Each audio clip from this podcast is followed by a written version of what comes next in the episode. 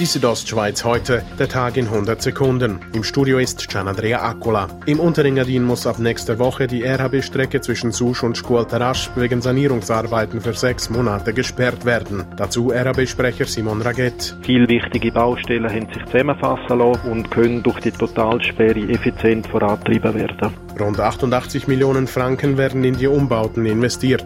Auf dem Churer Rossboden soll künftig an der künstlichen Intelligenz geforscht werden. Als Partner im geplanten Innovationszentrum habe man einen Softwaregiganten an Land ziehen können, sagt Mitinitiant Ivo Frei. Microsoft kommt auf Chur und wird vor allem künstliche Intelligenz behandeln und auch im Gesamtfokus der Schweiz weiterentwickeln. Ziel sei es, noch im Jahr 2019 mit dem Bau des Zentrums beginnen zu können.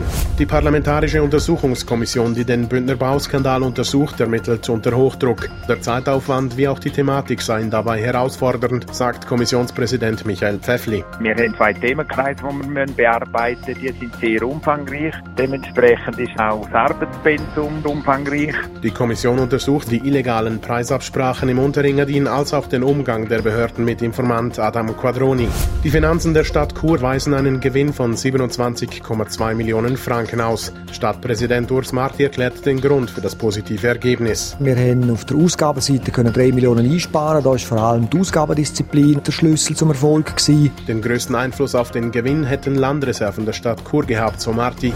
Die Südostschweiz heute, der Tag in 100 Sekunden, auch als Podcast erhältlich.